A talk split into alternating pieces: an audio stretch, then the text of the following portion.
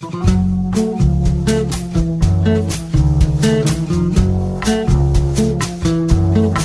comienza Nuevos Vientos en el Campo.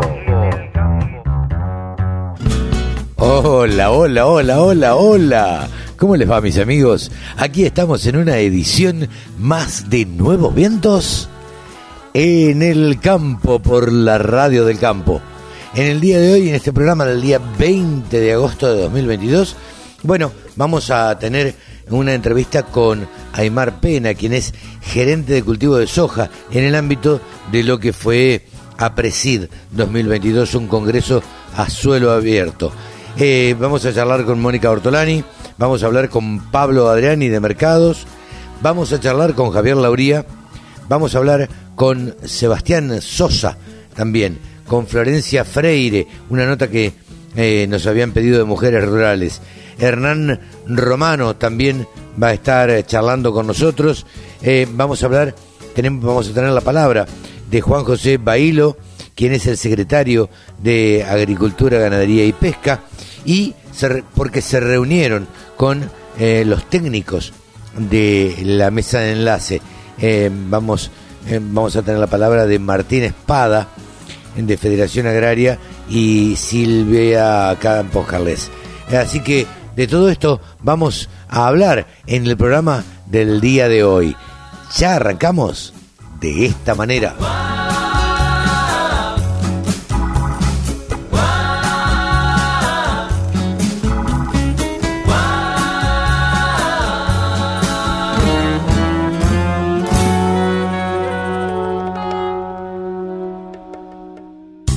La radio del campo. Única emisora con programación 100% agropecuaria. Ahora estamos comunicados con el periodista, el gurú de los mercados de cereales. Estamos comunicados con Pablo Adriani. ¿Cómo te va, Pablo? Buen día. Buen día, Carlos. ¿Cómo estás? Saludos a vos y a toda la audiencia de la Radio del Campo. Bueno, eh, gracias por atendernos como siempre, gracias por, por prestarte a, analizar un poquito los mercados. Eh, no estuvimos la semana pasada eh, porque no coincidieron bien los horarios, pero bueno, nos cruzamos por ahí de casualidad en Apresid. Exacto, sí, mucha actividad, muchas reuniones, mucha gente y mucho espíritu emprendedor, ¿no? Todo lo que tiene que ver con la tecnología la verdad que el, el Congreso eh, siempre se caracteriza por la organización y por la prolijidad y demás, pero la verdad es que la concurrencia de este año a mí me sorprendió, no sé, ¿cómo, cómo lo viste vos? Yo te diría que fue explosiva la concurrencia y un dato, eh, Carlos, a tener en cuenta, que yo te diría que el 90% de los asistentes son todos productores jóvenes. Totalmente, eso llamó la atención, a mí me llamó la atención. A ver, no había gente grande en las charlas, gente grande, no había, digo. No había gente de la década nuestra. No, totalmente. Tenemos, tenemos 30 años en el mercado como periodistas, como analistas, como consultores. Sí. No, no estaba nuestra generación. Nosotros seguimos manteniendo la, la, la llama encendida porque es lo que nos gusta hacer y lo seguiré haciendo y, nos parece muy bien que nuevas generaciones eh, vayan agarrando el timón de las empresas y vayan queriendo capacitarse en todo ámbito, ¿no? Tecnológico, comercial eh, y de relaciones eh, empresarias. Yo creo que se está dando esto del recambio generacional que tanto se hablaba o que tanto se habla y ya los productores tienen eh, 40, 40 y pico de años, o, un poco menos te diría, y entienden, por eso la, la, eh, la explosión de las Actech. Entonces, entienden la tecnología y adoptan la tecnología en pos de un mejoramiento eh, en todo sentido para el campo, ¿no? Totalmente, totalmente. Yo creo que es un conjunto de, temas que el, el productor hoy en día no puede estar ajeno. Sin embargo, Carlos, en el tema de comercialización, eh, sigue habiendo viejos mitos y viejos tics que yo creo que están relacionados fundamentalmente por la coyuntura económica, política, cambiaria, financiera que hay en el país. Sí, claro. Que les, impide, que les impide tomar decisiones y les impide vender cuando el precio es bueno, porque no saben qué hacer con los pesos. No es que no se puede hacer con los pesos, es que el productor se enfrenta que si vende porque el precio es bueno y hace buen margen, con los pesos le quema la mano. Cuando quiera comprar una cubierta, no tiene quien se la venda y no tiene precio porque no tiene no conoce el precio de reposición. Tiene que comprar una, una pulverizadora o prender la sembradora, no tienen precio de venta del producto, con lo cual nadie les vende. Entonces, cuando el gobierno dice que el productor está especulando, el productor no está especulando, el productor se está defendiendo de un país donde la tasa de inflación, de acuerdo a lo que hablan algunos economistas, ya podría ser en tres dígitos en cualquier momento. Sí, totalmente. Entonces, eh, esto hasta que no se corte esta expectativa inflacionaria y no se vuelva a generar la cadena comercial y, y empieza a haber fluidamente oferta de insumos, oferta de maquinarias, oferta de tractores, de cubiertas, de agroquímicos, fertilizantes, eh, va a ser muy difícil que el productor tome la decisión de vender porque está muy condicionado por, por, por- por este factor de inflación que está frenando prácticamente todas las acciones comerciales de todos los productos. A propósito de todo esto, Pablo, ¿cómo estuvieron los mercados eh, en estas semanas? Fue una semana negra, porque el día del feriado en Argentina, este lunes pasado, Chicago giró en baja, el martes Chicago giró fuertemente en baja, entonces eh, la relación del mercado en Argentina a mitad de semana acompañó todas las bajas de Chicago, estamos viendo, por ejemplo, el maíz que bajó prácticamente casi 10 dólares en Argentina, que no es un tema menor, la soja, el maíz vale, para que tengan una idea, el valor de vendida a la mitad de semana estaba en 225, bajó 10 dólares respecto al viernes. Después la soja bajó otros 12 dólares, estaba ganando la semana pasada casi 400 dólares, ahora está en 385. Eh, lo que quiero decir es que hoy el mercado en Argentina está muy sensible a las bajas de Chicago, muy sensible a las bajas de Chicago, y, y esto provoca que el- el- el- los precios disponibles en Argentina no, no tengan, digamos, ningún tipo de incentivo para el productor, ¿viste? Vender la soja a 15 dólares abajo la semana pasada a nadie le gusta. Claro, y 10 dólares abajo de hace cuatro días, a nadie le gusta. La buena noticia es que a mitad de semana empezó a recuperarse en Chicago, lo cual eh, la baja de lunes y martes en Chicago era consecuencia de la salida de las posiciones en septiembre. Aunque todavía recién estamos en 17 de agosto, eh, de acá a fin de agosto se va a ir eh, liquidando y van a ir saliendo las posiciones en septiembre, tanto de futuros como de acciones, como de fondos, como comerciales, como todo lo que están operando en Chicago. Con lo cual, eh, presumo que este martes que corrió una fuerte baja se debió a la salida de la posición futura en septiembre. Y bueno, de acá en adelante seguiremos viendo mercados muy volátiles, con tendencia alcista o bajista, de acuerdo a la posición de, de los distintos sectores del mercado en Chicago, ¿no? Eso es imposible de saber. Eh, hasta ahora, todas las salidas de las posiciones futuras, junio, julio, agosto, se produjo en baja. ¿a qué te crees que, que se debe esto, Pablo? Mirá, yo creo que los mercados estaban un poco sobrevaluados. Ajá. O sea, los mercados eh, inflaron la suba porque convenía los fondos que estaban comprados y en el momento que va cayendo el vencimiento de la primera posición futura, esa posición futura cae y deja paso a la próxima posición futura. Entonces, cuando vos tenés un futuro corto, eh, por ejemplo, un agosto a 630 dólares la soja y un septiembre a 580, cuando desaparece el agosto, desaparecen los 630 dólares. Claro. Y el precio de referencia es el de septiembre, 570. Esa manera de, de, de- de explicación fácil es lo que viene pasando con el trigo, el maíz y la soja en los últimos tres meses. ¿Y, y, y qué le decimos al productor? Y a los productores le decimos que está en una situación de gran inestabilidad climática en Estados Unidos, gran inestabilidad de las producciones de Chicago. Al productor le puedo decir vende Claro. o comprar, porque los factores que hay dando vueltas son muy aleato- aleatorios porque la posición de, de, Chicago, de, la, de las posiciones futuras de Chicago, cómo van saliendo, va a depender cómo se va encontrando cada operador en esa posición. Por lo pronto, te decía, las bajas de la salida de posición junio, julio, agosto, ya se produjeron.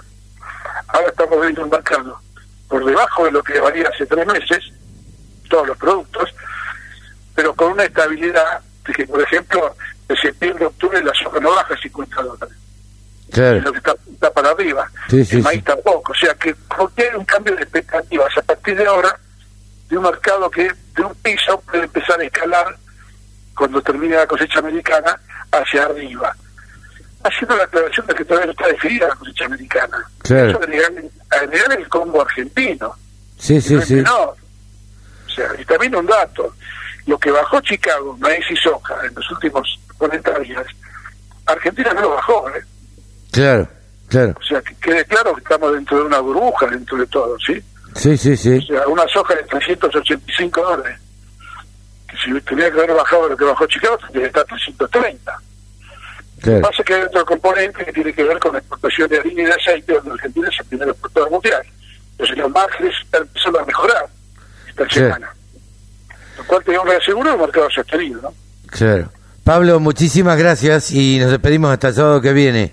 Hasta el sábado que viene. Un fuerte abrazo, un fin de semana. Igualmente, Pablo Adriani, el gurú de los periodistas agropecuarios aquí en la Radio del Campo. Todas las voces, todas las opiniones. La radiodelcampo.com. Bien, y ahora vamos a conversar con una verdadera mujer rural, no porque las otras no la sean, sino hemos conversado a lo largo del tiempo acá en la Radio del Campo eh, con un montón de mujeres rurales.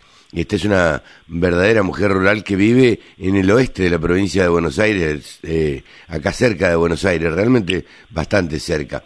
Eh, estamos en comunicación con María Florencia Freire. Hola Florencia, ¿cómo estás? Hola, buen día, ¿cómo estás, Carlos? ¿Cómo te dicen? Muy Ma- bien. ¿María Florencia o Florencia?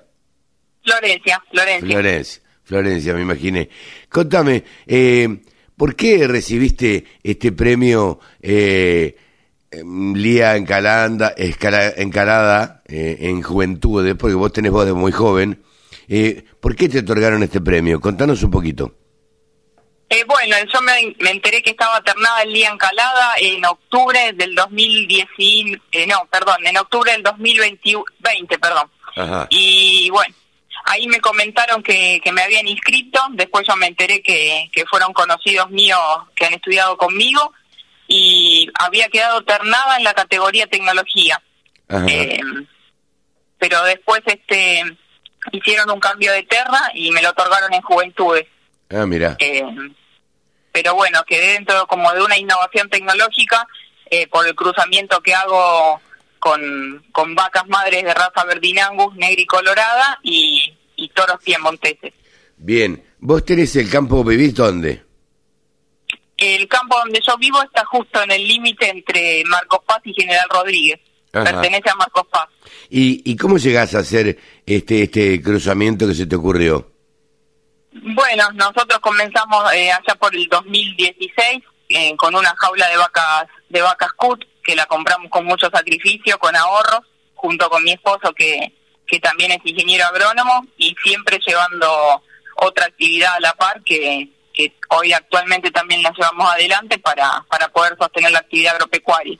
Claro. Eh, y bueno, y esas vacas este, nosotros las hemos ido las hemos ido mejorando y para hoy llegar a un rodeo que, que nada más es negro y colorado Ajá. pero como siempre trabajamos campo arrendado no somos propietarios de la tierra Claro. eh, tratamos de hacer lo más eficiente posible el manejo eh, y bueno vimos que la raza piamontese eh, nos otorgaba en la en la primera generación de, de los terneros que cruz o sea de la de la cría de la vaca madre Aberdinangus con el ternero piamontese al destete comparado con una Aberdinangus nos daba casi 30 kilos más Ah, mira vos.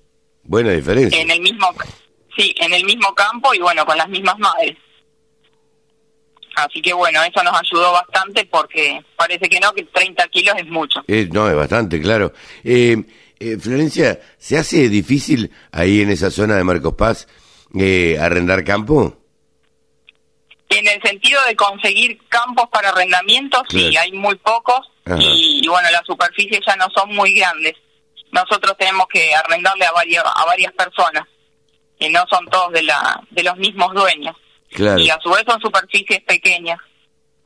¿Vos naciste ahí? No, yo nací en Paso del Rey, soy hija de una familia de comerciantes Ajá. y bueno, ¿Y cómo decidí estudiar llegaste? ingeniería agronómica. ¿Cómo, cómo llegaste a estudiar? ¿Cómo, ¿Cómo se te despertó la vocación por la ingeniería agronómica eh, a una mujer prácticamente urbana, no? Sí, sí, toda la vida me gustaron los animales y bueno, siempre me gustó el campo. Ah, mira. Eh, bueno, no sé, tenía cuatro años y me sentaba en la puerta de mi casa, que, que es la antigua Ruta 7, donde pasaban los camiones de Hacienda que iban a Liniers, y yo me sentaba ahí todas las tardes a mirar los camiones cuando pasaban. Mira vos. Claro, la avenida, hice- la, la avenida Rivadavia. Exactamente, claro. Hice un bachiller en ciencias naturales y, y bueno, y ahí salió mi vocación. Mira vos. Y después se, se dieron manija con tu esposo y, y este y llevaron adelante este este proyecto, ¿no? Que, que ya no es un Sí, proyecto. sí.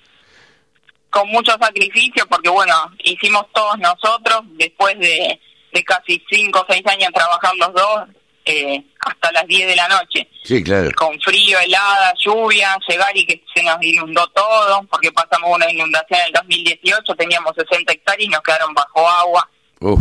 eh, pa- pasamos seca, eh, terrible. Le- La verdadera bueno. vida de campo, digamos. El campo es Sí. así. Eh, uno Y- que, que conoce y que ha nacido en el campo eh, sabe lo que es una helada, sabe lo que es tener que trabajar abajo de la lluvia eh, y Sí, que el campo no puede parar, digamos. Las vacas comen todos los días y hay que, no sé, en el caso del tambo hay que ordeñarla todos los días. Y sí, sí, aparte hacemos pastoreo rotativo, eh, es un manejo muy exhaustivo, estamos todos los días con los animales, cambio diario de parcela. Eh, ah, contame un poquito cómo, cómo, están trabajando ahora, Florencia. Eh, tenemos parte del campo que tiene verdeos de invierno en este momento, que bueno, fue el primer año que pudimos sembrar verdeo de invierno, que es Ajá. y después hay partes del campo que, que lo trabajamos con campo natural, y, y bueno, todo lo hacemos con pastoreo rotativo, Ajá. eh, con cambio de parcela diaria. Eh, Hemos llegado a hacer hasta cuatro cambios de parcela en el día. Ah, mira vos, se manejan obviamente con con este con alambrados de eh, eléctrico. Sí, sí, sí, trabajamos todo con electropiolín y, y bueno, hilo. Claro. Eh, y, vos hoy estás eh, te sentís contenta, realizada, te, a ver, eh, vivís en el campo, es la vida que que, que hubieras soñado para vos. Sí, sí, ahora actualmente puedo vivir en el campo porque el campo que arrendamos tiene una casa. Eh, durante la mañana yo trabajo con mi familia en un comercio y después a la tarde ya vengo al campo a trabajar. Ajá. Así que sí, sí. Y tu Mi familia única aspiración. tu familia sigue teniendo Sí. comercio en Paso del Rey. Sí, sí, Ah, está cerquita ahí. sí. Eh, eh, la verdad es que no, nos encanta charlar con alguien que, bueno, que tenga esta experiencia y que, y bueno, y que haya sido distinguida con, con este premio eh, por las mujeres rurales, porque eh, la verdad es que no todas, eh, bueno, eh, no, no, no todas las mujeres se animan, sobre todo la mujer, digo, eh, no en, en el sentido eh, a ver, de que les gusta ir al campo y que viven con pasión el campo y que disfrutan del campo. Eh, la verdad que no, no es demasiado natural o normal. Eh, Sí, soy, ma- soy madre, tengo una nena de un año y medio. Ay, que, vos. bueno, trabaja, trabaja a la par con nosotros. bueno, tenés que, tenés que mandar fotos y poner en redes sociales ahí. Sí, sí. eh, Li- eh, eh, Florencia, nosotros te agradecemos mucho este contacto con la radio del campo. Eh, Bueno, y un este, gusto. No, nos encanta esto de conectarnos con, con las mujeres rurales. Siempre tienen un espacio acá en la Radio del Campo para, bueno, para visibilizar un poco el trabajo de, de la mujer y, y cómo trabaja a la par del hombre y cómo se desarrolla una, una mujer en, en el campo. Así que muchísimas gracias. Bueno, bueno, un gusto ha sido que me hayan que me hayan llamado y bueno, poder mostrar un poco lo que hacemos los pequeños productores. Nos falta un poco de ayuda por ahí de, de parte de créditos o Bueno, mira, acá tenés una, una buena oportunidad. Eh, pregunta que no te hice, ¿qué es lo que, que le estaría faltando a los pequeños productores que tienen 60, 80 hectáreas o que trabajan 60, 80 hectáreas o, o 60, 80 vacas eh, este, para, para que se les faciliten un poco las cosas, ¿no? Y sí, nosotros hacemos todo pulmón y con la otra actividad tratamos de sostener esta, que Claro, por, que muchas veces por están, vocación. claro, muchas veces está metiendo la mano en el bolsillo, sacando de un Sí, lado sí. para, para sostener lo otro, lo que es lo que verdaderamente Sí. te gusta. Nos cuesta mucho acceder a crédito porque cuesta mucho armar una carpeta. Cuando uno va a un banco es un golpe de decir que tienen, no tienen una propiedad a nombre suyo, no son Claro. propietarios de la tierra, entonces no cierran las puertas. Claro. Pero bueno, uno tiene ganas de trabajar y trata de seguir adelante. ¿Crees que esto en el futuro se va a poder dar? Esperemos que sí, que valoren las ganas de trabajar que tenemos los productores Está bien, y que no solo a los grandes les den crédito. Seguro, seguro. No La- tenemos acceso fácil a maquinaria, eh, a un montón de mejoras, eh, todo lo arreglamos nosotros. No tenemos acceso a la manga último modelo Sí, claro. eh, desarmable, para, o sea, tratamos de hacer todo a pulmón. Seguro, seguro. Eh, felicitaciones eh, por este premio que recibiste, Lía Encalada, en, en, la parte de juventud. Y bueno, como decías vos, eh, hija de comerciantes de Paso del Rey y actualmente viviendo en, en Marcos Paz, en, en el campo, eh, en un campo arrendado, donde, bueno, está tratando de hacer, de hacer un, mejoramiento genético cruzando madres angus negras y coloradas con toros piamonteses eh, puros. Eh, ¿Esto a, a futuro vos lo ves como, como un buen negocio, Florencia? Yo creo que sí, el, el ternero no tiene mercado dentro del, del, del mercado argentino, Ajá. que es un ternero para exportación. Pero bueno, vamos a hacer todo lo posible para llegar a, a engordar y, y tratar de, de enviar los novillos afuera. Claro. Esa claro. es nuestra aspiración. Ok. Esa es la, la, la aspiración que tiene Florencia Freire. Gracias por estar en contacto con la Radio del Campo, Florencia. Gracias a ustedes, un gusto y para lo que necesiten acá estamos. Bien, María Florencia Fle- Freire ha pasado aquí por los micrófonos de la Radio del Campo. Agricultura, ganadería, semillas, razas, precios, tecnología. Toda la información en laradiodelcampo.com. Estamos con Hernán Romano del establecimiento Estancia Las Carreras, acá en Tafí del Valle. Este, y bueno, queremos que nos cuente un poco sobre todo lo que es la producción de quesos en el establecimiento. Sí, bueno, como les comentaba yo, el tipo de queso que elaboran principalmente es un tipo manchego, receta traída por los jesuitas, pero a diferencia que acá lo hacen con leche de vaca, ¿no? Bueno, actualmente el- las razas que están utilizando acá son raza Jersey y pardo suizo, son un tipo de raza que se adaptan mejor a la zona, al clima de acá y por el buen tenor graso que tiene para, para elaborar los quesos. ¿Qué cantidad de animales tienen en este momento el establecimiento?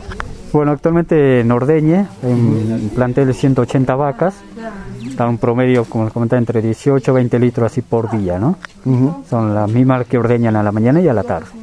El procedimiento es el, el clásico procedimiento de, de separar a la, a la madre de- del ternero, se lo manda a guachera y, y se sigue este, ordeñando el animal durante cuánto tiempo.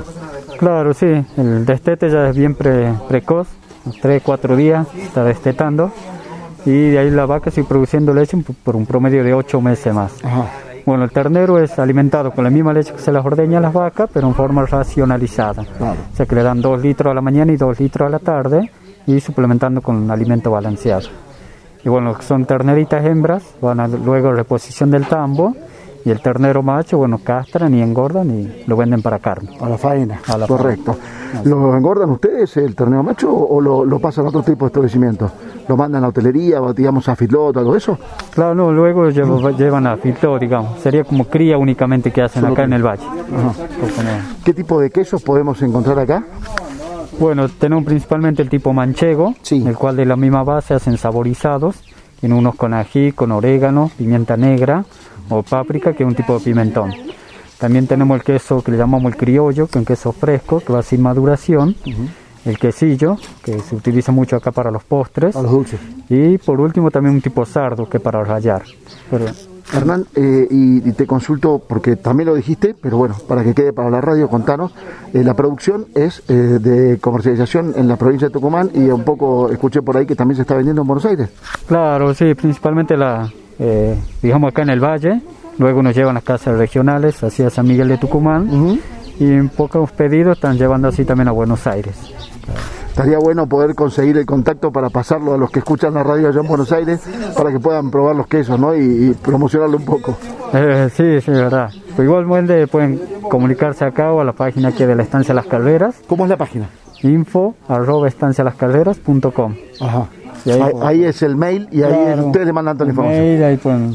y después, con respecto a la hotelería, ¿cuántas habitaciones tiene la estancia? Lo que es la hotelería son 10 habitaciones hay habitaciones dobles, triples y cuádruples, por un total más o menos de 28 camas, plazas, sería así. Y además tienen una recepción gastronómica para almuerzos y cenas también. Claro, tiene la parte del restaurante. Eh, tenemos dos sectores, uno que es un restaurante a la carta, con un plato más gourmet, y lo más regional o autóctono serían las empanadas, locro y bueno, las picas de quesos. Y también bueno, hace poco se empezó a criar llamas, de las cuales un poco son doble propósito, que esquilan y venden la lana, y cada tanto se faena alguna y se utiliza la carne para el consumo de acá también. Implementándola ahí, por ejemplo, en empanadas o un estofado con carne de llama. Mm, me quedé con la gana de probar eso. Escúchame, contame por último, ¿no se pensó en las llamas para el tema queso? No, tanto las llamas no, no, eh, únicamente para carne y lana. Sí.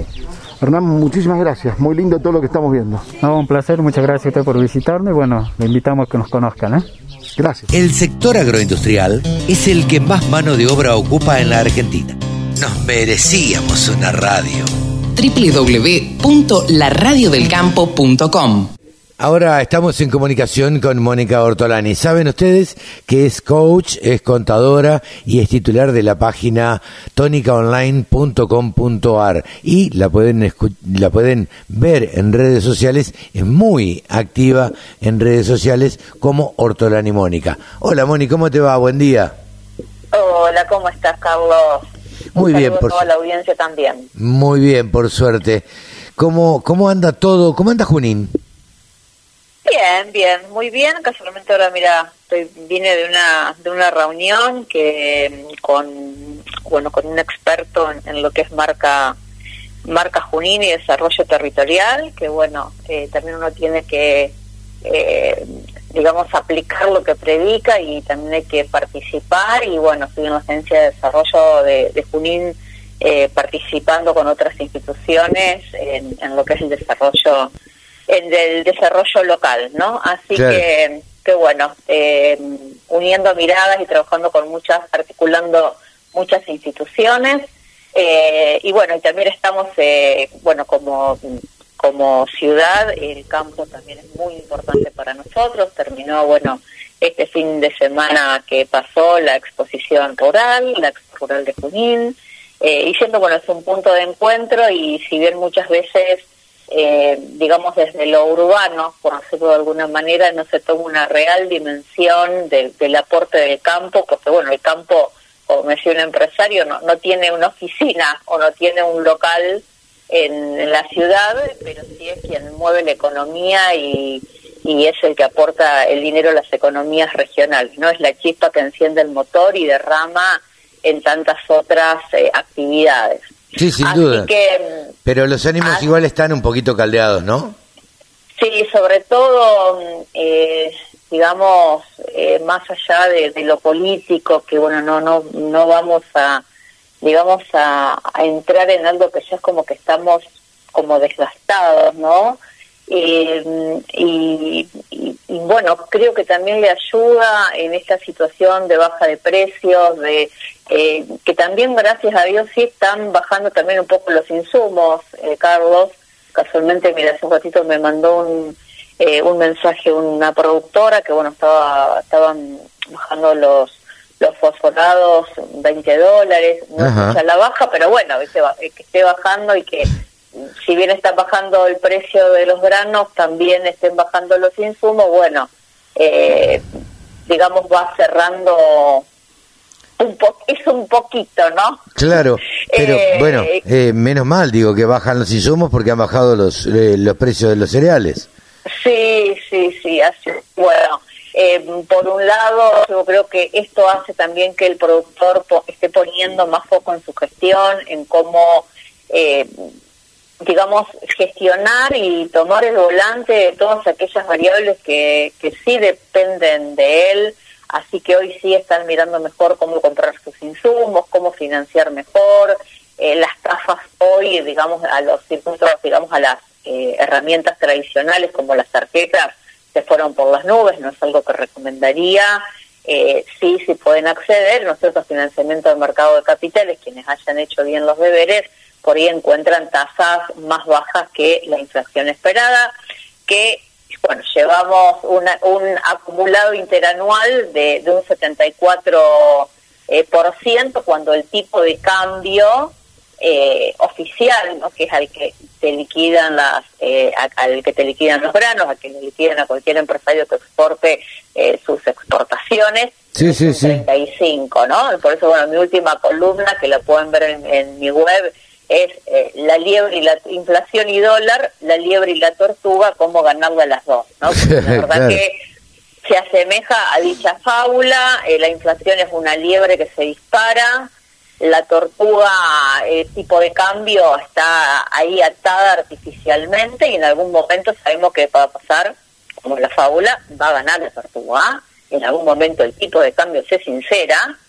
Claro. Eh, eh, por eso es que, eh, digamos, creo que esto es una carrera por, por algo más, ¿no? Eh, y si uno mira la inflación, bueno, la inflación es simplemente el síntoma, la consecuencia de un gasto de- desmedido, de una emisión descontrolada, es una fiesta de emisión y de gasto y de gasto público y hasta que esto no se encauce, hasta que un plan económico en, en serio esto no lo empieza a tomar en cuenta y sabemos que no es un camino de un día para el otro, pero sí es un camino hacia donde hay que ir y por eso hay que involucrarse y como sociedad tenemos que hacer los, eh, los reclamos y propuestas eh, que tengamos que hacer y participar más, porque Sí, sí. en realidad eh, estamos en esta situación millones de argentinos por un puñado eh, de corruptos, incompetentes e irresponsables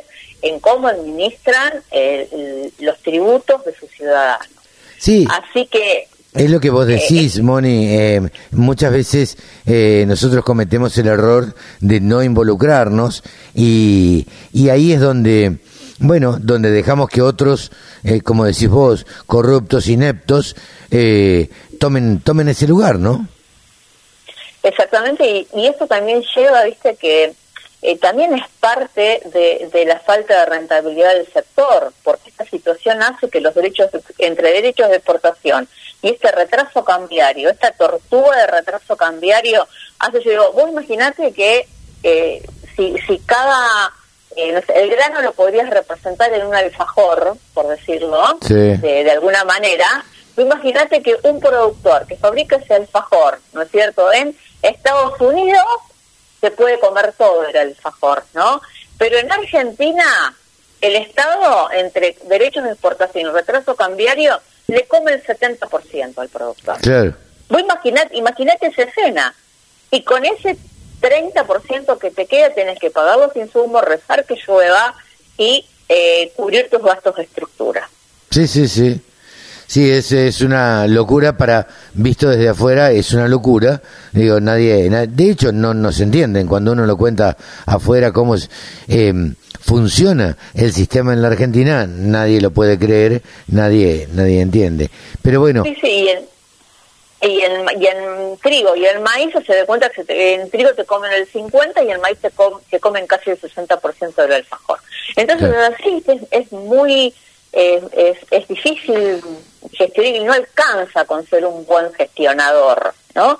Y, y por otro lado, vos pensás que eh, las trabas que, que vieron a, lo- a los secos a la, a la exportación, eh, tanto en, en maíz como en trigo, estuvieron atados a, bueno, a que los granos habían disparado.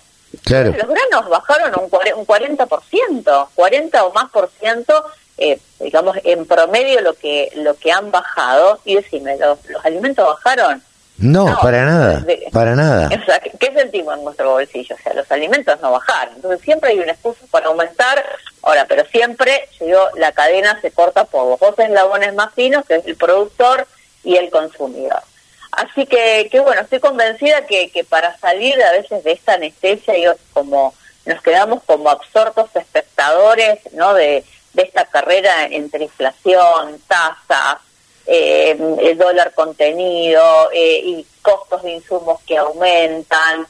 Eh, bueno, pero tenemos que retornar, yo digo, volviendo a la fábula, a la calma, la perseverancia y la convicción de, la tortuga y hacer, digamos, valer estos valores, yo valga la redundancia, que son atemporales, como, bueno, estamos justo también en el mes de, del paso de inmortalidad del, del, general José de San Martín. Yo, cuántos valores, eh, digamos que valores atemporales que tenemos que, que reconquistar, ¿no? Y, y, hoy tenemos quizás otro tipo de dependencias, eh, otro tipo de cepos que también cuartan nuestras libertades y nosotros tenemos que ser nuestros propios libertadores de nuestra propia gestión y para eso hay que unirse, eh, dejemos los egos de lado eh, y, hay que, digamos, honremos la memoria de General San Martín y estos valores que a veces estas fábulas nos, nos hacen tomar más más conciencia y no perder la calma. No, no, no, no. Calma, el, que, el que se enoja pierde. Exactamente. Dice, hay un dicho que dice, quien te enfada te domina. Claro. Eh, creo, que, creo que es un dicho de Buda. Eh, así que bueno, no perder la calma, ir para adelante como, ir adelante, eh, ir para adelante, que en el campo esto lo tenemos muy en claro, sin embargo nos falta unirnos más, nos falta mayor poder de negociación y de mayor mm, peso político, bueno, para, para que de una vez por todas nos dejen de meter la mano en el bolsillo de todos los argentinos. Totalmente. Moni, muchas gracias como siempre, muy buen fin de semana. Igualmente para vos. Mónica Ortolani ha pasado aquí en los micrófonos de la Radio del Campo. Todas las voces, todas las opiniones. La radiodelcampo.com. ¿Qué nos puede comentar al respecto? Bueno, me pareció, buenas tardes, antes que nada, gracias por estar acá. Me pareció oportuno charlar eh, eh, unos minutos con ustedes. Eh, comenzó la reunión con los técnicos de la mesa de enlace. Esta reunión está en el marco de la charla que tuvimos, de la reunión que tuvimos, perdón, el viernes pasado con la mesa de enlace eh, y el ministro Sergio Massa, donde ellos hicieron una descripción eh, muy extensiva y muy clara de la situación eh, por la cual está pasando el sector productivo que ellos representan. En esa reunión quedaron definidos algunos temas a trabajar en, conjunto y algunos temas que se definieron como, como prioridades. Entonces, en el marco de tener y a nuestra convicción de llevar adelante rápidamente la respuesta que podamos ir dándole a los sectores productivos para que puedan ir desarrollando eh, todo su potencial eh, en materia de producción, convocamos, tal cual nos comprometimos el viernes pasado, eh, en menos de 96 horas a una reunión a los técnicos para ir avanzando en, en estos temas que quedaron planteados. ¿Cuáles son los temas más importantes y prioritarios, secretario? Eh, nosotros entendimos como prioritarios, pero esto es a partir del diálogo que tuvimos con ellos, sin que esto fuera marcado de manera taxativa, eh, cinco temas. Uno, el tema de las carnes, mayor apertura de los mercados de carnes, eh, la liquidación de la soja, el mecanismo que implementó el Banco Central hace algunas semanas, el mejoramiento del mismo, biocombustibles, economías regionales eh, y el tema de los fertilizantes, la tranquilidad de tener este insumo para eh, la próxima campaña. Eso no es excluyente, porque recién yo participé de la apertura de la reunión técnica, les agradecí eh, a los técnicos que le transmitan a, los responsables de la mesa de enlace la actitud hacia el diálogo, la responsabilidad y madurez con que habíamos iniciado esta nueva etapa. y les decía, no invalida que estos cinco temas que nosotros planteamos públicamente no puedan ser agregados a otros temas que traigan ellos. ¿Van a una propuesta con respecto al dólar soja para seducirlos que puedan liquidar la cosecha? Eso se está evaluando, yo lo he dicho por varios, por varios medios y quiero en esto ser, ser coherente, se está evaluando eh, una mejora en la implementación de este sistema. Ahora, este es un trabajo que se tiene que hacer en conjunto con las autoridades del Banco Central y del Ministerio de Economía. Nosotros hacemos nuestro aporte, pero es un tema muy técnico que trabajamos en conjunto. no, le quita, no le quita peso, no le quita peso, no, no le quita peso que haya equipos técnicos. Digo porque a lo mejor la, sociedad no entiende si un equipo técnico, que es lo que usted puede explicarnos, tiene que estar hoy y no tienen que estar los referentes importantes. Estamos acostumbrados a que haya referentes. No le quita el precio, ¿no? Que haya técnicos o sí. No, de ninguna manera. Yo creo que tiene que haber un trabajo, hay un trabajo para los, no me no me corresponde a mí eh, cuestiones que son de la mesa enlace, pero sí me parece que, es bueno que se abone al diálogo, que se abone, que se trabaje eh, con aportes de distintos sectores eh, y que seguramente los técnicos pueden hacer un mayor desarrollo de algunas cuestiones y los técnicos nuestros también pueden hacer un intercambio de miradas, de opiniones y que eso nos conduzca a tomar decisiones más asertivas, decisiones que sean más exactas y que sean más eh, mejor eh, plasmable en cuanto a la realidad y en cuanto a las demandas que tienen los sectores productivos. Si nos dejamos ayudar, seguramente tomaremos mejores decisiones. ¿eh? Hoy puede ser una medida concreta por parte de las entidades del campo en aportar los dólares que necesita el país para, por lo menos, quitar una parte de la incertidumbre que hay. Yo no puedo hablar, yo por el compromiso de ellos, no me corresponde. Mi responsabilidad es, y con nuestro equipo de trabajo, es generar las condiciones para que los productores eh, liquiden eh, la soja que tienen.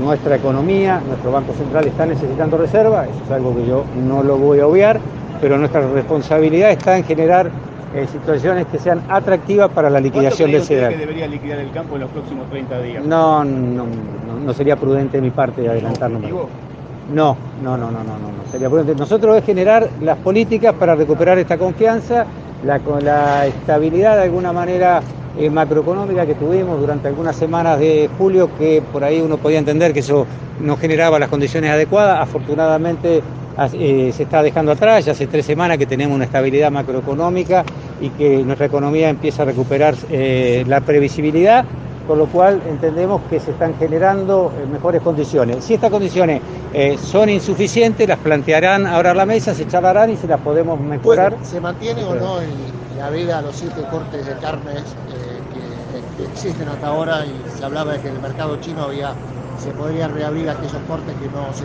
usan en consumo local?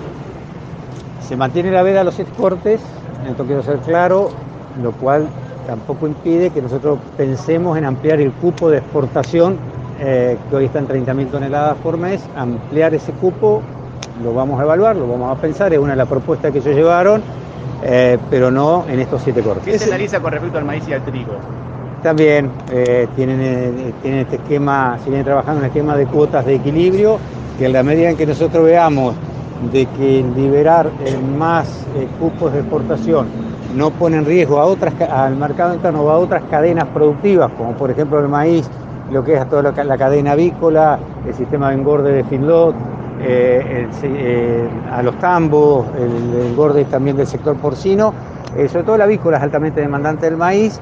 Eh, queremos garantizarle a las otras cadenas que transforman la proteína vegetal en proteína animal, agregando valor y generando puestos de trabajo, que también tenga la tranquilidad de tener este insumo tan necesario. ¿Qué pasa con el plan ganar? ¿Con el plan ganar qué pasa? El plan, ganar, el plan ganar vamos a seguir implementándolo, tiene que ser, me parece, una de las políticas que nosotros tenemos que trabajar eh, profundizando esta herramienta, tratando de llegar a más productores, haciéndolo más accesible y si en esto tenemos que trabajar en conjunto con las entidades y apoyarnos en la territorialidad que ellos tienen para poder eh, llegar mejor a los productores, eh, puede haber un trabajo en conjunto en este sentido. ¿cómo va a continuar ¿Hablaron algo?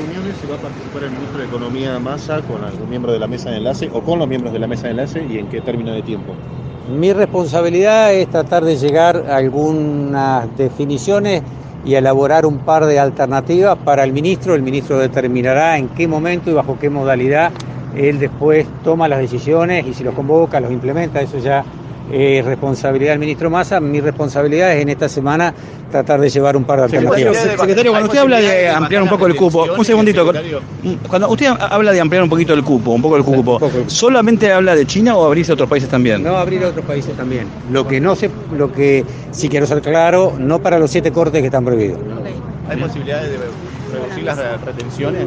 No, no, no, no nos negamos a discutirlo en el mediano plazo, no nos negamos a analizar una nueva matriz impositiva que aliente a la inversión, el desarrollo, el, cre- el crecimiento, que permita eh, desarrollar el potencial de todos los sectores productivos y de todo el dinamismo que tiene nuestro entramado productivo. No nos negamos a ese análisis, a esa discusión, pero en el corto plazo pensar en la reducción de las retenciones es inviable eh, en este momento. La información que te interesa, la música que te acompaña. www.laradiodelcampo.com Martín, eh, ¿qué pasó en la reunión? ¿Qué, qué salió en claro? No, fue el primer encuentro técnico después del cambio de gestión y pusimos al día la, la agenda técnica que veníamos a plantear, que ya la han planteado los presidentes y bueno, y ahora con, digamos, las resoluciones por parte de- del gobierno y nosotros transmitiéndolo a los presidentes lo, lo analizado, digamos, que no es mucho, es nada más que, como te digo, una puesta a punto y ver quiénes estaban a cargo de cada uno de cada uno de los temas que se habían planteado anteriormente. Ahora, de los cinco puntos que planteó el gobierno, ¿qué conclu- conclusiones sacan? ¿Qué ofertó el gobierno al respecto? No, a ver, están en estudio la- las medidas, los puntos que nosotros venimos a plantear son los mismos que los presidentes le han planteado a- al secretario y bueno, ahora quedaron ellos en, en dar una respuesta a la mesa. El secretario Bailo habló de la exportación de carne, de los cupos. ¿Qué pasó concretamente? Se le pidió apertura de, de las exportaciones de carne, como es lo que ya venimos planteando, y liberar también la categoría de vaca C, eh, lo cual quedó en estudio. Ellos tienen unos números, los cuales no, eh, no- para nosotros da estabilidad en el mercado, pero bueno, ellos tienen su reticencia todavía, así que es un punto a seguir tratando en adelante. ¿Y el dólar soja? Y el dólar soja, bueno, se le planteó de que no es la, la medida nuestra eh, puntual. Ellos están viendo de hacer algunos cambios que quedaron en, en informarnos a ver qué, qué pensamos de esos cambios, pero todavía no hay nada fijo. En cuanto al volumen de equilibrio. En cuanto a volumen de equilibrio en lo que es trigo y maíz, bueno, que no está la condición dada como para, para que se levante esa medida todavía. Concretamente, digamos, a los pedidos que se le hicieron el viernes pasado en la reunión con Massa, ¿hubo de alguna manera alguna respuesta del gobierno eh, a eso? Porque digo, Bailo en las últimas declaraciones, por ejemplo, ratificó que sigue, y es más, lo dijo recién acá en, la puerta, que sigue la veda de los siete cortes este, populares, o sea, sigue restringida su exportación. Digo, da la sensación como que todo va a seguir igual y no va a haber muchos cambios. Bueno, justamente quedaron en avisar el tema. Eh, cambios hoy y propuestas hoy no nos trajeron. Eh, ese punto específico de la carne, nosotros le pedimos la liberación, dado el buen stock que tenemos, el consumo como está, etcétera. Perfectamente se puede liberar hoy a la exportación. Quedaron a analizar la vaca C, se le pidió por todo, no por la vaca C. Se pidió también por la quita de los cupos. Son todas cosas que tienen que analizar y volverlos a llamar para volver a tratar. Este, creo que son conscientes ellos que algo tienen que ofrecerle a los productores. Carlos, explícanos bien el tema de los cupos, porque también acá Bailo también habló de la posibilidad de ampliar es- eh, eh, esos cupos. Hay algo que por ahí nosotros nos perdimos en el tiempo, pero en la última conferencia de prensa de Domínguez acá, cuando se hicieron los anuncios de la carne, había quedado la sensación como que los cupos estaban todos eliminados. El famoso libre es libre. Sí, exactamente. Bueno, este, no, libre es libre. eh, En la realidad hoy se está exportando bastante carne, pero siempre con cupos, con cupos que le dicen a los exportadores, a los frigoríficos, vos tenés tanta cantidad, vos tenés tanta otra, no intervienen ahí los grupos de productores, no intervienen tampoco los eh, exportadores sin planta. Entonces, nosotros creemos que no tiene que haber cupos que genere la, la unificación en cada exportador de cuánto tiene que exportar y a partir de ahí terminar la competencia. Tiene que ser libre para que entre ellos haya un libre, una libre demanda por los insumos, el insumo principal que es eh, la vaca o el novillo, ¿no? Carlos, ¿qué pasa con el dólar soja, famoso dólar soja, el mecanismo del Banco Central, cómo se va a implementar? ¿Les dijo algo de eso? Claro, la sensación mía, eh, creo que compartimos, es que eh, el sistema del valor soja no es un sistema atractivo para nadie, ni siquiera para ellos. Con lo cual ellos mismos dijeron que iban a hacer una nueva propuesta con respecto a eso, que lo están trabajando y estudiando, con lo cual no se, va- no se avanzó en el análisis, sino que tenemos que esperar una nueva reunión para ver qué propuesta hacen. Pero la propuesta es diferente a la que ya tenía el Banco Central. Supongo que va a ser diferente porque si esta no es atractiva para ellos y menos para nosotros, tendrá que cambiar, ¿no? ¿Les dieron algún detalle de qué- en qué consistiría esa propuesta? para nada. ¿Y Para nada. cuándo les darían? ¿Cuándo es? lo Dijeron los próximo? próximos días. No sé los próximos días cuántos son, pero esperemos que lo más corto posible. ¿Pero se van conformes de esto? ¿Creen que esto puede llegar eh, a buen puerto, que se puede abrir una nueva etapa de diálogo, de negociación con el gobierno, teniendo en cuenta la nueva gestión? Mira, Básicamente creo que este, las expectativas no eran que hoy viniéramos acá y nos fuéramos con, con todas las soluciones bajo el brazo. Eh, primero es eh, conocernos, creo que fueron nombrados hoy, en medio de la reunión les llegó el decreto de nombramiento a ellos, este, o sea que es un primer conocimiento entre las partes para empezar a generar confianza en el diálogo. Obviamente que al no haber ninguna medida, conforme no nos vamos, pues este, claramente no hay ninguna solución. Pero entendemos que ellos saben también que el sector que puede acompañar en este proceso es el campo. Entonces esperemos ser eh, bien tratados en ese sentido. Eh, de la agenda había otros dos temas, fertilizantes y economías regionales. Fertilizantes, economías Bueno, regionales. ¿pudieron avan- sí, y biocombustibles. ¿En esos tres pudieron avanzar en algo o solamente hubo intercambio de conceptos y nada de- definido? Hubo intercambios donde, por ejemplo, se pidió la liberación, eh, la, la quita del este, impuesto de, exportación, de importación que tienen los fertilizantes, que vieran el tema de los 60 días de financiamiento que tienen que tener para la traída de los fertilizantes, que encarece al final el producto para los productores. También quedaron en verlo, parte les corresponde a ellos, parte es eh, comercio y Banco Central. Son todos temas que quedaron en la agenda para tratar de avanzar. ¿Y el corte del biocombustible? El planteo fue eh, cómo, cómo encaramos ahora el segundo semestre. Eh, hay rumores de que puede llegar a haber faltante de combustibles y otra vez podemos eh, arrancar una agenda de, eh, de analizar, la ampli- ampliar los, este, los, los cupos, los, eh, los topes. Eh, lo tienen en agenda tanto como nosotros, tuvieron la restricción de la Secretaría de Energía y eso fue lo que nos dijeron, pero es, es, es uno de los puntos de trabajo más intensivos porque fue una reunión muy larga y, y no, se, no se ahondó en detalles, digamos. ¿No delindaron bioetanol, biodiesel, nada? Eh, hoy te diré que la reunión fuera era para eh, de todo el abanico de soluciones que se nos puede ocurrir, bueno, ver cuáles pueden llegar a ser viables y, y profundizar una agenda un poco más específica. En dos horas no íbamos a agotar todo esto. ¿Y economías regionales, Silvina? ¿Cuál fue el planteo de ustedes? Eh, ¿Cuál es la respuesta de ellos? Eh, eh, eh, somos tipo cositos repetidos, porque ya lo habíamos planteado, el tema mínimo no imponible, ajuste mínimo no imponible en contribuciones patronales, que lo teníamos en agenda desde hace ya casi dos años, eh, y el tema en- eh, empalme con planes sociales, que nos dijeron que ellos ya lo tenían en agenda, dentro de la, la agenda general de economía, pero bueno, lo, lo tenemos como agenda específica. eh, Así que sí, eso se mantiene. Y después el tema de insumos importados para economías regionales, tanto de maquinarias, repuestos, este, insumos para la parte industrial, de empaque, etcétera. Así que eso sí. Yo eh, hago la última de mi parte. Eh, sobre el tema de- del dólar soja, más allá del dólar soja, ¿se habló de pedir algún compromiso o pedirle a ustedes que transmitan a los productores una aceleración de la venta de la última cosecha de soja o no hubo ningún planteo de ese tipo? No hubo un planteo específico, che, vayan a pedirle a los productores que vendan. Eh, sí, en la charla se entiende de que ellos son conscientes de que los dólares están en ese sector, claramente sin una retención por parte de los productores, porque hoy la cuenta da que la retención está igual que la venta, está igual que en el promedio de los últimos tres años, con lo cual este, no hay algo específico que estén criticando al productor, sino que en realidad lo que quieren es, si logran con estos incentivos, que el productor venda más de lo normal y eh, de esa manera hacerse de dólares. Creo que pasa por ahí un poco el tema. Eh, ¿Para cuándo quedaron volver a juntarse? No, próximos días sin, sin fecha. Sin fecha. Ellos iban a ir dando comunicación a los presidentes en función del planteo, Ah, que- del listado que se les fue dando. digamos. Escucha la radio del campo en tu celular. Bájate la aplicación. Es re fácil. El periodista que más sabe de ovinos en la Argentina se llama Javier Lauría y lo tenemos en la radio del campo. Hola Javi, ¿cómo te va? Carlitos, qué placer saludarte. ¿Cómo estás vos? Pero muy bien, muy bien. Ahí andamos trabajando un poquito. Eh, Contanos, estuviste el fin de semana pasado en Venado Tuerto. Sí, efectivamente. ¿Qué pasó allá? Ah, se llevó a cabo la mm, octava Nacional Hampshire.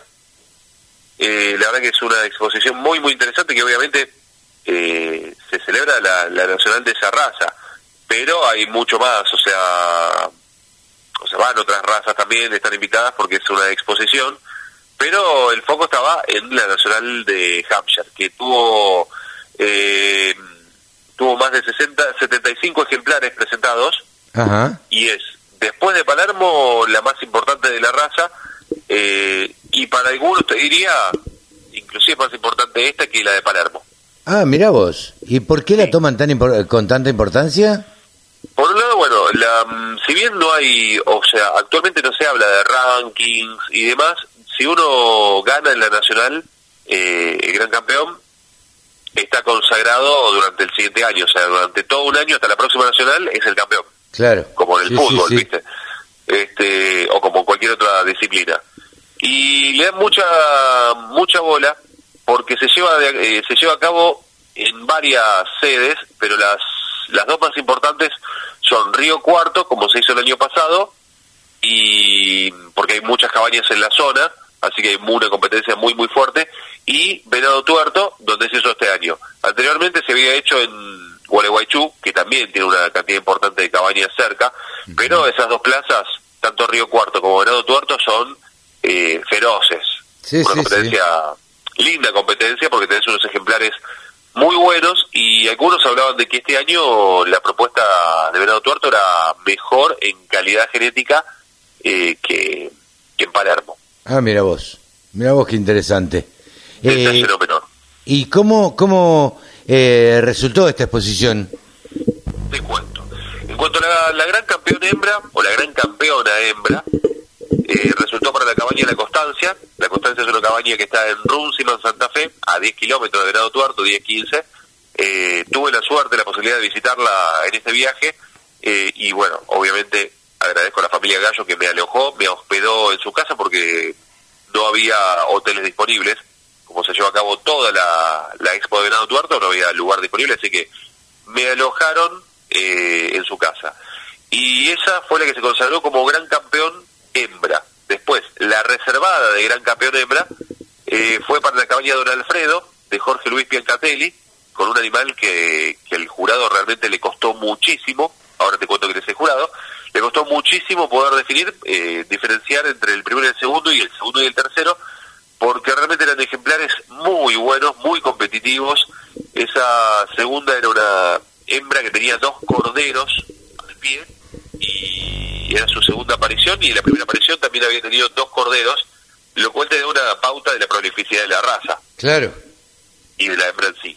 Sí, El- sí, sí. La tercera mejor hembra fue para la cabaña de la Constancia también, así que tuvo doble podio en este caso para lo que es las hembras.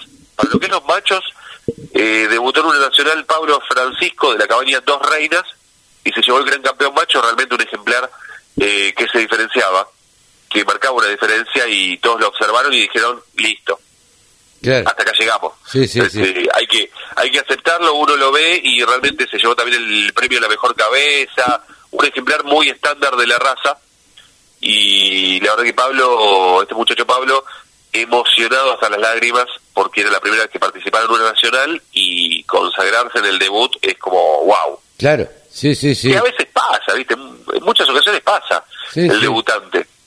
Sí, sí, Este, sí. Eh, En segundo lugar, sí, sí. No, no, no. Decime, en segundo lugar. El segundo lugar fue para el reservado eh, de gran campeón macho de la cabaña de la Constancia, que otra vez se, alzó en el podio en el segundo lugar. Y el tercero fue para eh, la cabaña La Callejera de Carlos Amato, que también eh, lo que dijo el jurado era que ese animal, recordemos el, o sea, cómo funciona la parte de las juras. Vos tenés el- las tres categorías que en este caso había era carnero, diente de leche y dos dientes. Sí.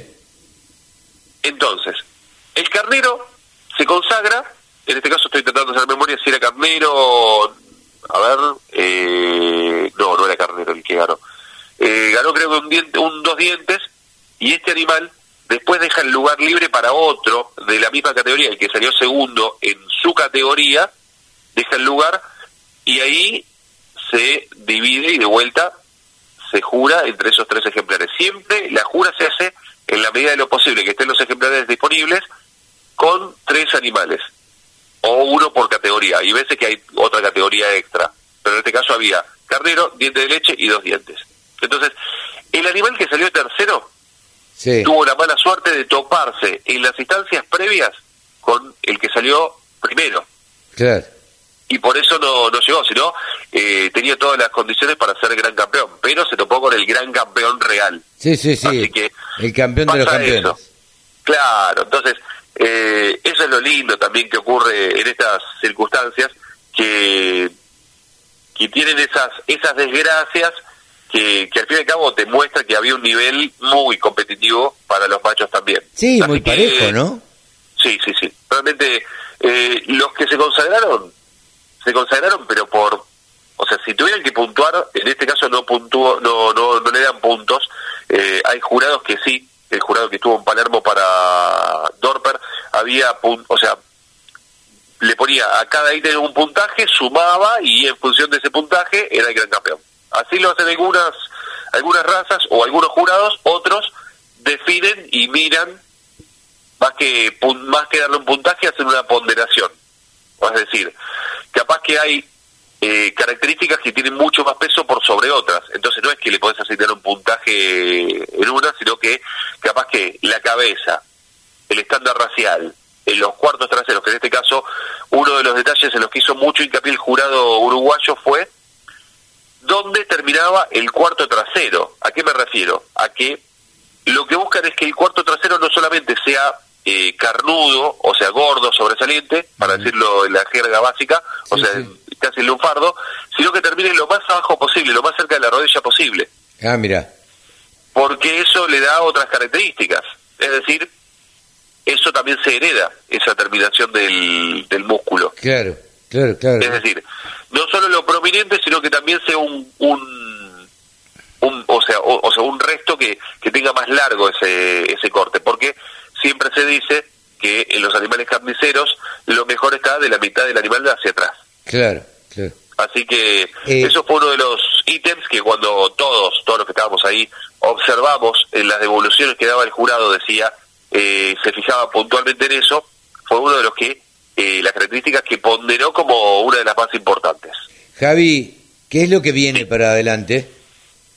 Se viene eh, fuera del país, Estello, eh, la Expo Estello que es en Brasil, o sea, o mejor dicho, la Expo Inter que es en Estello, Ajá. Eh, después tenemos Expo Prado en Uruguay y tenemos que ahí vamos a estar ya recontra confirmados.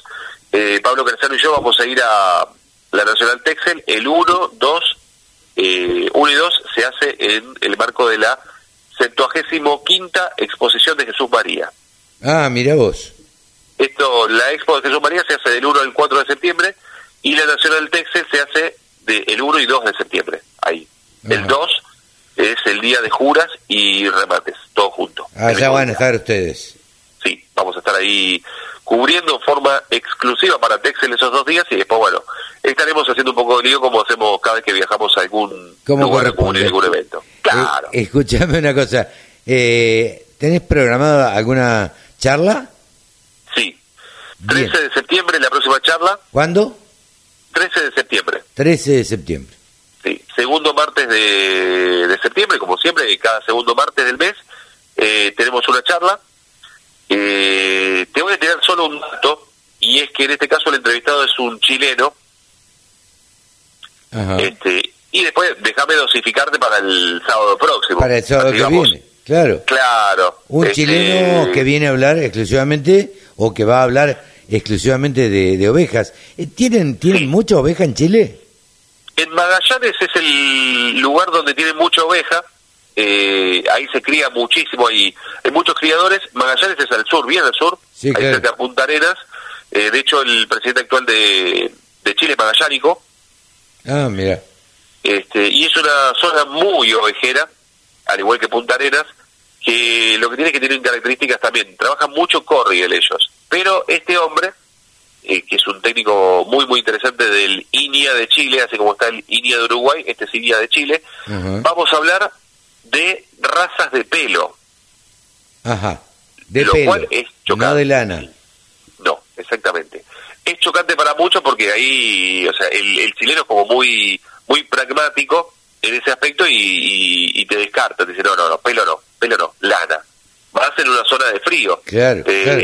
Pero es interesante poder hablar de ese tema eh, porque me parece que está bueno también hablar de las producciones, pero no puntualmente de una raza, o sea, de una raza, sino más bien de la producción carnicera en una zona que tiene una tendencia más bien lanera o doble propósito. Ujú. Bueno, bien, me parece mucha, bastante actividad, movidito va, va a andar. Sí, sí, sí, sí, sí. Sí, después está el Congreso de la CAPOC el 20, 21, En octubre. 22 y 23 de octubre. eh, y hay programados un par de viajes más ahí que tenemos que terminar de confirmar. Pero la verdad que hay mucha actividad, mucho por delante. Bueno, de acá a fin de año, mucha actividad en el sector ovino entonces. Gracias, Sin Javi. A vos, Carlitos, buen fin de semana. Saludos a los oyentes. Un abrazo grande. Javier Lauría, el periodista que más sabe de ovinos en la radio del campo. Exposiciones, muestras, rurales, novedades. Toda la información en laradiodelcampo.com. Ahora estamos en comunicación con Aymar Pena, quien es gerente de cultivo soja eh, de la empresa BAF. ¿Cómo te va, Aymar? Buen día. ¿Qué tal, Carlos? Buen día, buen día a toda la audiencia. Bueno, muchas gracias por atendernos y la verdad es que no tuvimos oportunidad, eh, fue una locura el Congreso de Apresid, no tuvimos oportunidad de, de charlar allá y entonces, bueno, lo que queríamos era un poco, eh, a ver, en principio ver con qué novedades había ido BAF a, a este Congreso. Sí, mira, la verdad que sí, fue un momento muy lindo el Congreso porque es un espacio para todos encontrarnos después de unos años. Una vez más, desde BAF fuimos a presentar eh, nuestra innovación en protección de cultivos, en semillas y en digital, así que es un lindo momento eh, y siempre como lo hemos hecho en los últimos años es donde eh, nos acercamos al productor en este y otros tantos congresos más a contarle de qué se trata lo que trabajamos y cuáles son eh, los próximos lanzamientos. Aymar, contame un poquito, ¿fueron con algún producto en especial o los productos de siempre? No, mira, eh, como siempre hacemos, siempre presentamos lo, lo que estamos por lanzar. Ajá. Vamos con, a presentar un, eh, tres productos eh, del área de protección de cultivos que se van a lanzar en el próximo tiempo. Un herbicida que se llama Boraxor, es un producto para presiembra de soja, de maní, de trigo y de maíz.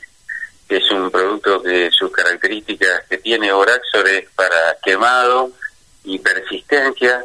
Eh, o sea que tiene, es un producto para poner el lote a cero y para tener eh, una persistencia a medida eh, como los preemergentes del mercado. Hay 14 millones de hectáreas en Argentina tratada con este tipo de productos y estamos lanzando Boraxor que viene a mejorar el, el segmento existente. Aymar, eh, a ver, no puedo abstraerme de preguntarte eh, cuál es tu opinión de este Congreso específicamente, que se dio después de dos años de no presencialidad. Sí, mira, eh, muy ligado a la sustentabilidad, que eso nos interesa desde va, es, digamos, nuestro foco. Con APRESID firmamos en el 2017 un acuerdo para desarrollar cultivos de servicios. Hay una red de cultivos de servicios que se llama BAF APRESID, donde participan investigadores del CONICET y de la, y de la UBA. Y, por supuesto, los socios de APRESID desarrollando la tecnología campo, empresas de semillas, todo eso está muy ligado a la sustentabilidad. El Congreso estuvo muy vinculado a la sustentabilidad, al cuidado del suelo y de los recursos. Un Congreso a cielo abierto hablaba un poco del, del cuidado del suelo, nos lo contaban, bueno, Rollero, nos lo contaban lo- los directivos de APRESID. ¿Tuviste oportunidad, obviamente, seguramente, de charlar con productores, de charlar con, sí, con productores, básicamente, que es lo que a ustedes les interesa? ¿Qué, ¿qué ánimo le, le notás al productor? Mira, eh, todos los años son un desafío, ya conocemos la actualidad política y económica del país, preocupa mucho el tema climático, por supuesto, pero el productor sigue avanzando, nosotros estamos lanzando variedades de soja, dos híbridos de maíz y un girasol, hay semillas que se está agotando, el girasol es una buena opción, justo nos encuentra con un lanzamiento de un girasol Clearfield, después de tantos años, más de 20 años trabajando con la tecnología Clearfield en el país, Sí. bueno, en- ahora entrando en el negocio de semillas desde bajo a nivel global, ha hecho una inversión y, y bueno, la Argentina es un país clave para nuestra compañía, entonces seguimos lanzando, así como te contaba de Boraxor, te cuento estos lanzamientos de semillas, vamos a lanzar un, un fungicida y un insecticida, estamos trabajando, como te decía, con, con la plataforma Sarvio para seguir haciendo las prescripciones de aplicación de la manera correcta, de lo mejor posible, buscando siempre el mejor uso adecuado de los productos desde el lado de una mirada agronómica y de sustentabilidad. Es de un año desafiante como tantos otros, pero la verdad que hay que sacarse el sombrero, el productor argentino sigue avanzando, va mirando la realidad, hace sus lecturas y vuelve a invertir, la verdad que son, serán el motor de, de la economía en Argentina. Aymar, te agradecemos muchísimo este contacto con la radio del campo. Bueno, muchísimas gracias Carlos y un saludo a todos. Muchas gracias. Aymar Pena, gerente de cultivo soja de la empresa BAF, ha pasado aquí en los micrófonos de la radio del campo. Solo pensamos en agro. Desde la música hasta la información. Bajate la aplicación para escucharnos en tu celu. Y hasta aquí fue una edición más de Nuevos Vientos en el campo por la radio del campo. Chau, nos despedimos hasta el sábado que viene. Que lo pasen bien.